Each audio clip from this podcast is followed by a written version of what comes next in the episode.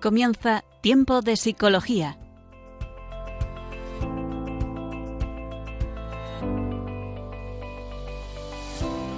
Nos acompaña a lo largo de la próxima hora Cristina Velasco.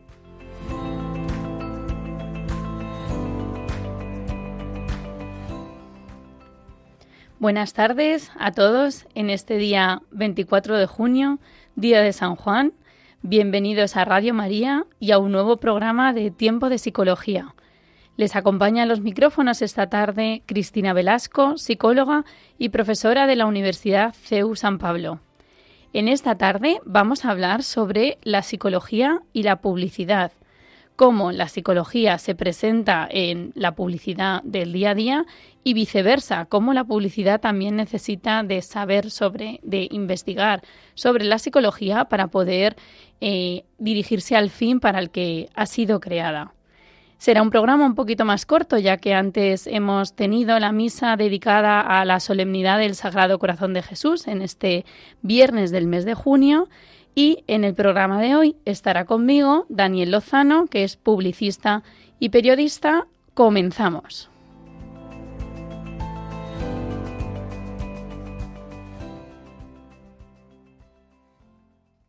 Psicología y publicidad.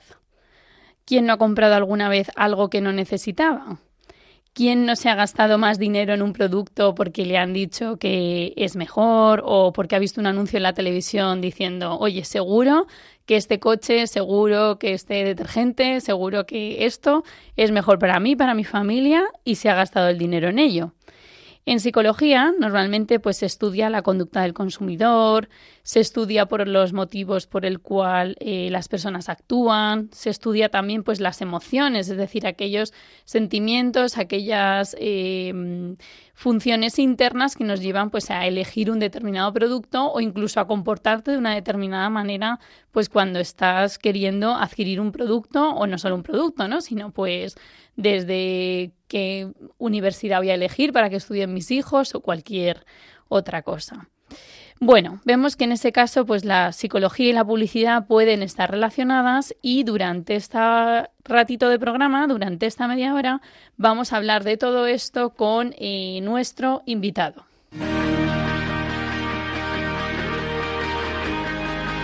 Entrevista al experto. Buenas tardes, aquí estamos en el programa Tiempo de Psicología, como he dicho en la introducción, para hablar sobre publicidad y psicología. En este caso paso a presentar a nuestro experto de en el día de hoy, Daniel Lozano. Buenas tardes, Daniel. Hola, Cristina, buenas tardes.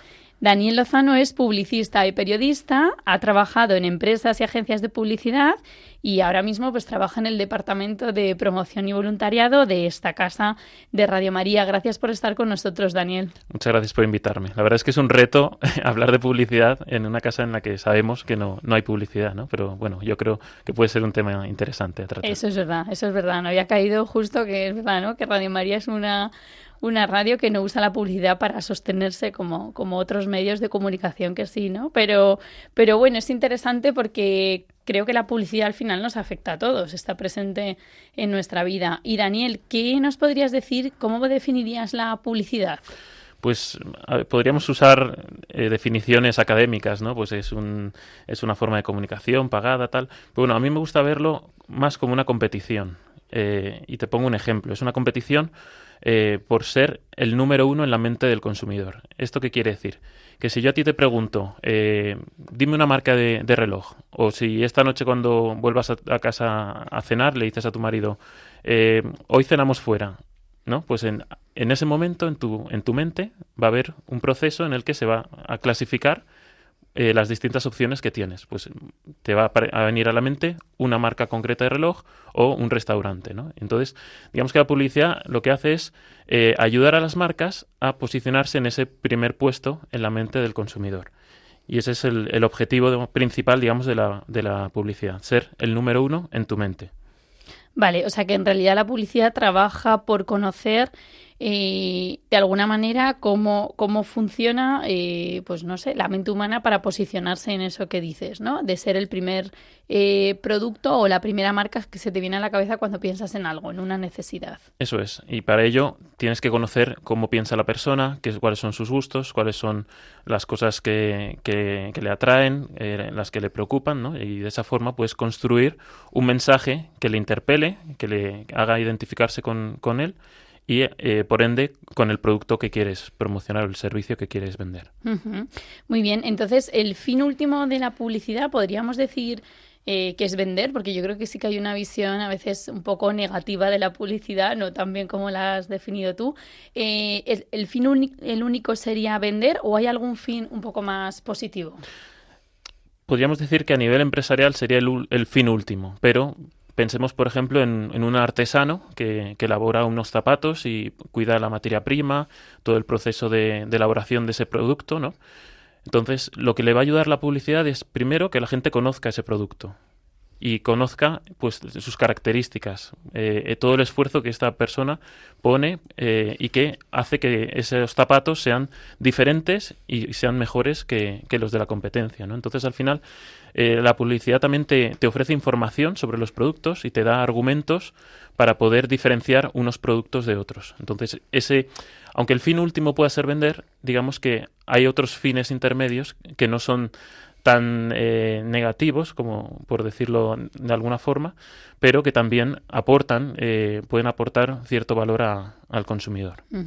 Sí, ahí entraría la parte eh, que tiene que ver no solo con los valores consumistas, sino que obviamente a veces también hay necesidades y bueno, pues que son importantes y que hay que cubrir, ¿no? Pues yo que sé, también lo que decía en relación a elegir un lugar para estudiar pues entiendo que los centros universitarios o los centros escolares hacen publicidad también, pero también es con un fin bueno, ¿no? El de ofrecer una cierta educación. Claro, y así también se diferencian de las otras opciones, ¿no? Eh, al final es poner en valor lo que a ti te hace diferente, lo que eh, el, valor que tú puedes aportar. Muy bien. Y Daniel, la publicidad si la publicidad funciona, digamos que es solo una cuestión de dinero, ¿no? Porque vemos que las grandes marcas tienen mucho dinero para poder invertir en publicidad. Entendemos que eso eh, funcionaría mejor. ¿Es solo una cuestión de dinero o hay otros factores implicados? Digamos que no es una cuestión matemática de cuanto más invierto, mejores resultados tengo, ¿no? Eh, podríamos dar un dato, ¿no? Eh, solo en España la inversión publicitaria se sitúa en 11.600 millones. Es una barbaridad. pero eh, de esa publicidad, pues no, no toda, al final, eh, es, como digo, es, una regla matemática. Cuanto más eh, invierta, más consigo. ¿no? Hay, hay un, un empresario que, que, acuñó una frase famosa que decía que la mitad del dinero que gasto en publicidad se desperdicia. El problema es que no sé qué mitad es la que se desperdicia. Entonces, como que te obliga a tener que invertir, obviamente, porque es, un, es una forma de comunicación pagada, pero también para eh, reducir, digamos, el desperdicio de ese dinero, pues lo que se hace es acudir muchas veces a, la investigación o a otras ciencias como la sociología, la psicología, eh, la neurociencia, ¿no? para intentar reducir eh, la incertidumbre y asegurar un poco la eficacia de, las campañas y del dinero que se invierte en las campañas. Sin duda este es el campo que se acerca un poco más a lo que estamos hablando en el programa, ¿no? La relación entre psicología y publicidad y al final pues cómo funciona el ser humano, la mente, ¿no? Las emociones. ¿Cómo dirías que se aplica eh, la psicología a la publicidad? Pues la verdad es que tiene una relación muy estrecha, porque al final estamos hablando de personas, ¿no? Y entonces eh, la publicidad lo que, lo que busca es conocer profundamente a la persona eh, a, un nivel físico, psicológico, eh, al, nivel más profundo, ¿no? General de, la persona. Entonces, digamos que a nivel... Eh, esto ha evolucionado, obviamente, eh, a lo largo del tiempo. Al principio, las primeras investigaciones de, en publicidad, pues básicamente lo que hacían era pues buscar conocer cómo funciona la mente humana. Decían, si conocemos la mente humana, podremos lanzar los mensajes que mejor funcionen.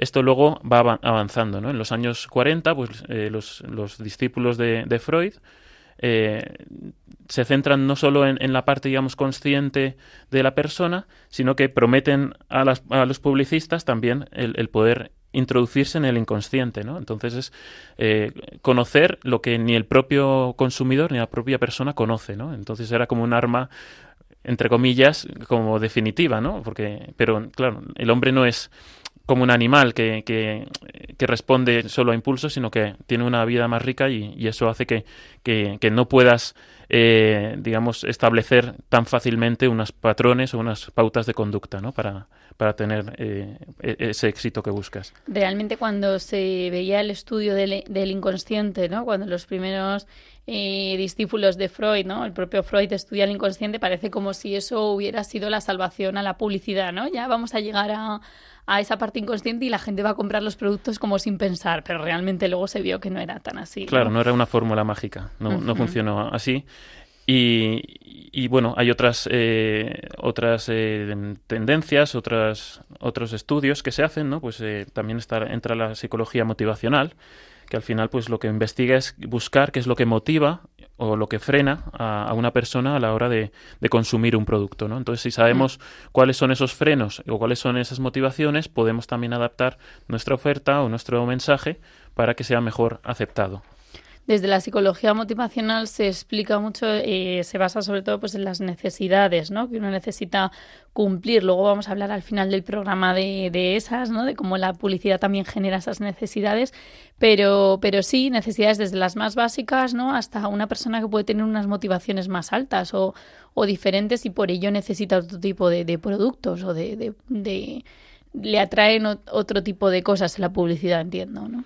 Sí, esto ya, eh, obviamente es cada persona y, un poco cuando se lanzan los mensajes se, crean esos, eh, lo que se llaman eh, públicos objetivos, ¿no? que son personas que, que, tienen una serie de características comunes o compartidas, unas aficiones, un, unas, un contexto social eh, y es lo que permite categorizar a las personas y mandarles un mensaje que pueda, eh, digamos, eh, afectarles o que pueda interesarles de una forma. Sí, o que pueda moverles a actuar, ¿no? La motivación siendo esa fuerza interna que te lleva como a elegir actuar y se dirigen hacia, hacia el objetivo que tiene el publicista en este caso, ¿no? Eso es. Tenemos también la, la psicología cognitiva, que, que digamos que estudia más el cómo percibimos, cómo analizamos, cómo interpretamos los mensajes que recibimos, ¿no? Es, más el proceso de, de comunicación y de, y de, y de percepción. Sí, la parte del procesamiento de la información, ¿no? Cuando aparece la psicología cognitiva, sobre todo explica mucho si recibimos una información, cómo la procesamos en nuestra mente y eso luego nos lleva a actuar de una determinada manera. Y ya más recientemente podríamos hablar de la psicología social, que no se centra solo en, digamos en la parte mental o en la parte psíquica de la persona, sino que eh, se nutre de muchos otros aspectos de la vida de la persona, pues eh, el sexo, la edad, dónde vive, qué estudia, qué le gusta, eh, viaja, dónde compra, ¿no? Entonces todo eso es una información que se analiza, se recoge, se analiza y se utiliza también para personalizar esos mensajes. Esto hoy en día eh, pues los publicistas tienen una ayuda muy grande en las redes sociales, ¿no? Porque al final es un lugar donde exponemos toda nuestra vida, eh, lo que nos gusta, dónde estamos, dónde, ¿no? Entonces eso, toda esa información es, es muy valiosa para los, para los publicistas porque les permite crear esos perfiles de una forma más, más certera, ¿no? Sí, o sea, de alguna manera es verdad que hoy en día, eh, al estar todo también eh, muy, no sé si la palabra es informatizada o, como dirías, la red, ¿no? O sea, que al final tenemos toda nuestra información también en la red, incluso de edad, sexo. los publicistas pueden acceder a toda esa información, entiendo, cuando damos permiso en nuestras aplicaciones. Tú piensas que las plataformas, tú rellenas un perfil, cuando entras en una red social rellenas un perfil. Eh, luego, cuando una marca quiere hacer eh, publicidad en esa plataforma, también rellena el perfil que busca, ¿no? Pues busco eh, mujeres entre 25 y 35 años que vivan en este lugar, que tengan, que hayan dado me gusta a este contenido, ¿no? Entonces tú creas ese perfil y lo que hace la plataforma es seleccionarte, ¿no? Esas personas que en función a la información que ellas mismas libremente han dado, eh, pues eso les interesa. Ya por último, podríamos hablar también, eh, sobre todo en los últimos eh, 20 años, eh, de lo que se llama el neuromarketing, ¿no? que al final sería el analizar eh, todos los factores físicos y psicológicos que, digamos, participan en la decisión y en el proceso de compra. podemos hablar de, factores físicos, sobre todo porque busca el interpelarnos a través de los sentidos, ¿no? Y ahí podríamos poner muchos ejemplos, pues por, eh, por ejemplo, pues la música que se escucha cuando vamos a comprar un supermercado, la altura a la que se colocan los productos en lineal, luego el, uso de palabras mágicas, ¿no? Pues gratis, descuento, oferta, promoción, ocasión, ¿no? cuando vamos a, a, una tienda y nos permiten probar el producto, o, por ejemplo, eh, los, el, olor que hay en, en, un, en, un, punto de venta cuando nos acercamos. ¿no? Todo esto son elementos que ya se estudian al detalle ¿no? Para, y se configuran porque ya se ha estudiado que si pues en el centro comercial no hay, no hay ventanas, pierdes eh, un poco la noción de, de, la hora que es y entonces vas a estar más tiempo. Cuanto más tiempo estés en la tienda, más vas a poder comprar. ¿no? Otro, otro ejemplo que a mí me gusta mucho es que eh, pues hay inmobiliarias que para vender las casas lo que hacen es eh, cocinan o, hornean galletas antes de que vaya a ir la persona que va a visitarlo, ¿no? Entonces tú puedes llegar a una casa y la ves vacía y es un poco desangelada, ¿no? Pero si el olor, esa galleta eh, recién cocinada, es como que va a despertar en, tu percepción, ¿no? Pues como que ahí hay, ahí hay un hogar, ¿no? O sea, que esos mensajes diríamos que van como muy dirigidos ya a nuestra parte del cerebro, ¿no? De esa parte cerebral que nos lleva casi a elegir un poco de modo poco conscientes, ¿no? Si yo huelo galletas, entiendo que es como un hogar agradable, eh, me ha gustado ese ejemplo mucho. Que de repente llegas a una casa y, en vez de estar vacía y oler a obra, ¿no? Huele a, galletas. Entonces es mucho más fácil que te imagines cómo va a ser tu casa en ese, en ese tu, tu vida en esa, en ese, en esa casa. Muy bien. Bueno, Daniel, pues vamos a dedicar ahora un minuto a escuchar una canción de Alejandro Sanz que se llama Se vende, en la cual pues al final relata eh, bueno, como nuestra sociedad constantemente lo que busca es vender, ¿no? A pesar de que haya cosas que, que no se puedan vender, pero, pero bueno, pasamos un minutito a escucharla y seguimos con la entrevista.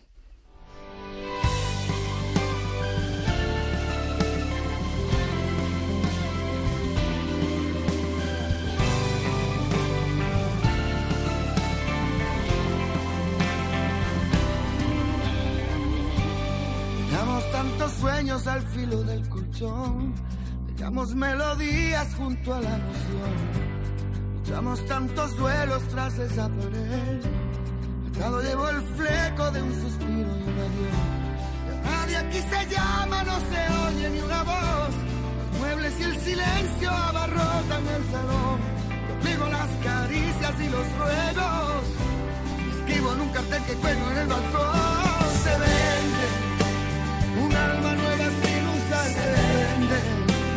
Yo rindo mis ejércitos de plomo.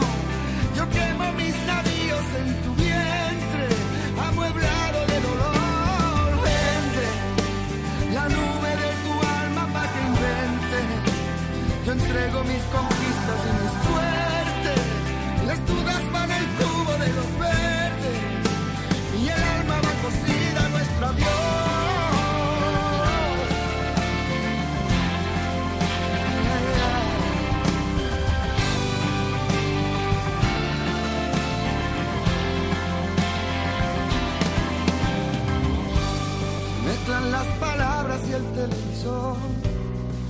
Denuncian los vecinos el silencio atroz.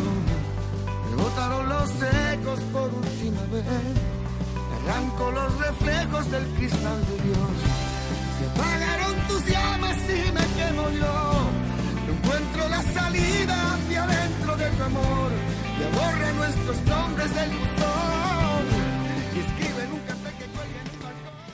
Se venden. Estamos en tiempo de psicología hablando sobre publicidad y psicología con esta tarde con Daniel Lozano, publicista y periodista, y nos está ilustrando sobre cómo conocer la mente humana, sobre cómo conocer la psicología, también ayuda a la publicidad y viceversa.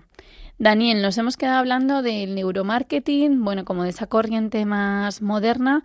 Eh, ¿Cómo funciona el neuromarketing o, qué hace? ¿Cuál es el objetivo principal de esta, de esta corriente? Pues hay, un gurú, como se suele llamar mucho en, este sector, ¿no? De, pues del marketing y de, y de la administración de empresas que se llama Peter Drucker y él lo definía como que el objetivo principal del, del neuromarketing es, por alguna forma de decirlo, desmontar la mente del consumidor y, poder descubrir qué deseos y qué ambiciones, eh, qué causas que no vemos en, sus opciones de compra existen para poder darles lo que necesitan. ¿no? Hemos hecho un recorrido un poco por todas estas tendencias de, la psicología que, de las que la publicidad se ha, se ha basado y la verdad es que hoy en día eh, es una eh, eh, se utilizan todas podemos decir no que cada uno según su, su, producto según su público busca un poco qué es lo que le puede funcionar más no y sí que es verdad que hoy si tuviéramos que hablar de una tendencia yo yo diría que que, hay una eh, hay un predominio ¿no? de las historias sociales de, de los testimonios las experiencias que, que, despiertan empatía y que realmente ya no estamos muchas veces hablando de productos concretos sino más de, de marcas, ¿no? De, de, la experiencia de marca, del universo de marca, como, como se suele llamar. Al final se, se, dota a las marcas de una personalidad y unos valores, obviamente unos valores no entendidos como lo entendemos los cristianos, ¿no? Como un, bien que te acerca a Dios, sino eh, más eh, como conceptos que están más o menos eh, aceptados socialmente. Ahí quizá también veo como una carga también de valor como muy emotivo, podríamos decir. O sea, más llevado por la emotividad, la empatía. Sí, yo creo que la, empatía es la palabra clave, ¿no? El buscar esa conexión emocional entre las personas y, y las marcas, ¿no? Eh, en este caso. Y para eso, hoy en día, muchas veces la publicidad ni siquiera parece publicidad. Muchas veces es más entretenimiento o es lo que se llama el advert game, ¿no? Pues es un juego en el que la marca está presente, no es la protagonista, pero ya te va, digamos, eh, pues... Eh, acercando pues sus valores y su universo. Igual te lleva como a querer que te sientas identificado con eso. De alguna manera tu identidad personal también basarla en eso, tu identidad social, ¿no? No sé si va en esa, en esa línea. Sí, hay, hay muchas personas eh, que, que, sienten las marcas casi como si fueran su club de fútbol, ¿no? O sea, al final que son, tienen auténticos fans, ¿no? Es, es, eso, es buscar esa conexión emocional eh, más allá de, del producto, digamos, con, con, la marca y su, su propuesta de valor. Peter Durkee, Durkee desde el neuromarketing has dicho, Daniel, que se habla de dar a los consumidores lo que necesitan. Eh, ¿Estas necesidades son creadas o son reales? No sé si, si hay una parte de necesidades que las crea la publicidad, si podemos hablar un poco de eso, o son necesidades reales. Sí, o sea, si revisamos la, la, la definición que he dicho de Peter Drucker, él decía que, que al final descubrí, el, el objetivo no era descubrir los deseos y ambiciones para darles lo que necesitan. Es decir, no dice buscar lo que necesitan para dárselo, dice ver cuáles son los deseos para darles lo que necesitan. Entonces, digamos que aquí muchas veces en la publicidad lo que se hace es convertir esos deseos, lo que es un mero deseo, en, una necesidad. Eh, pasar del quiero esto al necesito esto. Claro, entonces nos generan más necesidades de las que en realidad mm, podríamos tener o deberíamos tener. Sí, eh, realmente eh, hay muchas clasificaciones de, de, las necesidades humanas, ¿no? Y, y, la publicidad las ha estudiado, obviamente. Entonces, eh, también pues busca ver, apelar, digamos, o interpelar a estas necesidades, ya sean las más básicas, ahora pondré algunos ejemplos, o, otras que sean más elevadas para lograr una reacción en la, en la persona que recibe el mensaje publicitario. En este sentido, desde esas más básicas, ¿cuál podríamos decir, Daniel? Porque realmente desde la pirámide de Maslow de las necesidades, las primeras son como muy físicas, de supervivencia. ¿Cuáles ¿Cuáles eh, son las que la publicidad sobre todo más ha trabajado? Pues voy a poner ocho ejemplos eh, que yo creo que, que, se van que, van a permitir entender esto muy bien. ¿no? Entonces, eh, podríamos hablar primero las necesidades de supervivencia frente a la muerte o, frente a la escasez. y podríamos citar un eslogan un, publicitario que decía que si quieres más información sobre el cáncer de, pulmón, sigue fumando, ¿no? O sea, cómo interpela a, esa, a ese miedo que tenemos todos eh, a la muerte para lograr una reacción en, en la persona. Podría aplicarse también pues, a los anuncios que durante muchos años eh, ha hecho la DGT, ¿no? pues mostrando las consecuencias de, de, de la mala conducción, de, de conducir eh, bajo los efectos del alcohol, o, o, la Fundación de Ayuda a la Drogadicción, ¿no? pues también son ejemplos claros que interpelan a, digamos, a, a nuestro instinto de supervivencia. Eh, algún ejemplo que se me ocurre relacionado con esto, ¿no? Pues es como eh, no fue un anuncio publicitario, pero en la pandemia se acabó el papel higiénico. ¿Eso tiene que ver un poco con estas necesidades? No se llegó a acabar, pero sí que se creó la sensación de escasez y eso movió a todo el mundo a ir a comprar ¿no? y a abastecerse de papel higiénico por el miedo a que se acabara. ¿no? es, también eh, un ejemplo. A pesar de no ser un producto de primera necesidad. Bueno, según se mire. en el contexto en el que estábamos, para mucha gente, por lo visto, sí que, sí que lo fue. por eso eh, ocurrió aquello, ¿no?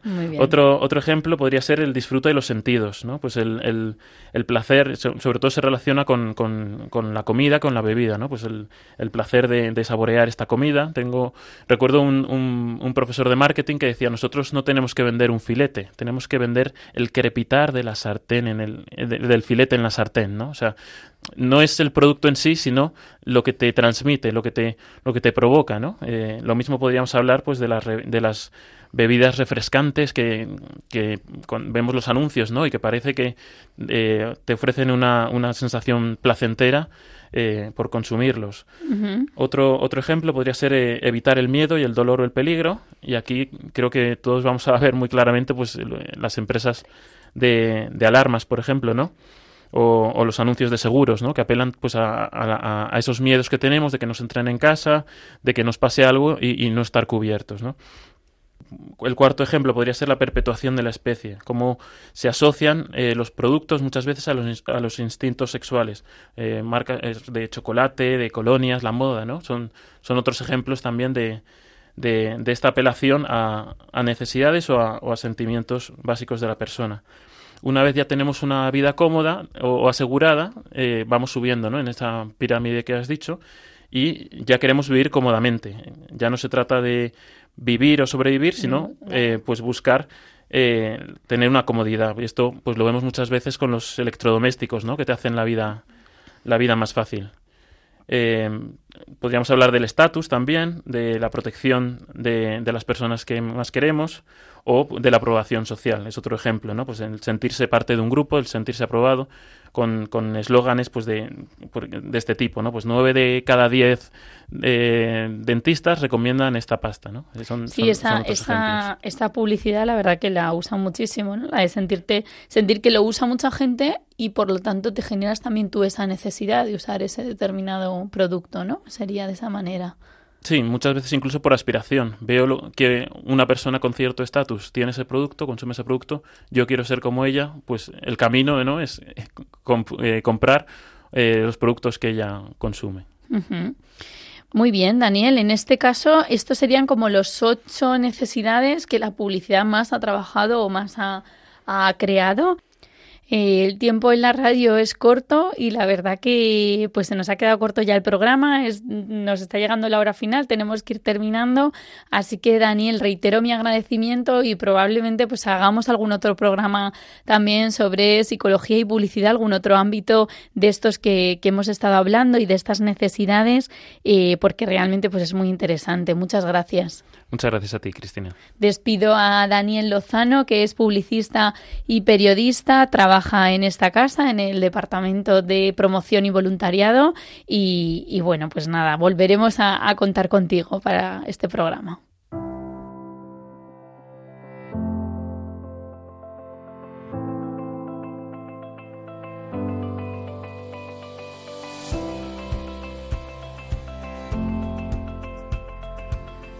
Terminamos este programa de Tiempo de Psicología en el que hemos hablado sobre la publicidad, sobre las necesidades, sobre la mente humana, sobre cómo muchas veces también pues eh, esas necesidades generadas o esas necesidades que la publicidad también eh, nos hace tener y cómo compramos o cómo elegimos determinados productos.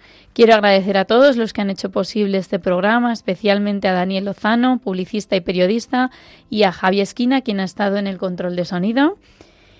Además, recordad que podéis encontrar todos nuestros programas en el podcast de Radio María, en la web www.radiomaria.es y podéis contactar con nuestro correo electrónico a través de para mandarnos información o para comentar algo sobre el programa a tiempopsicología@radiomaria.es. Repito el correo electrónico tiempopsicología@radiomaria.es Nos vemos en el próximo programa el 22 de julio. Gracias a todos y un abrazo en el corazón de nuestra Madre.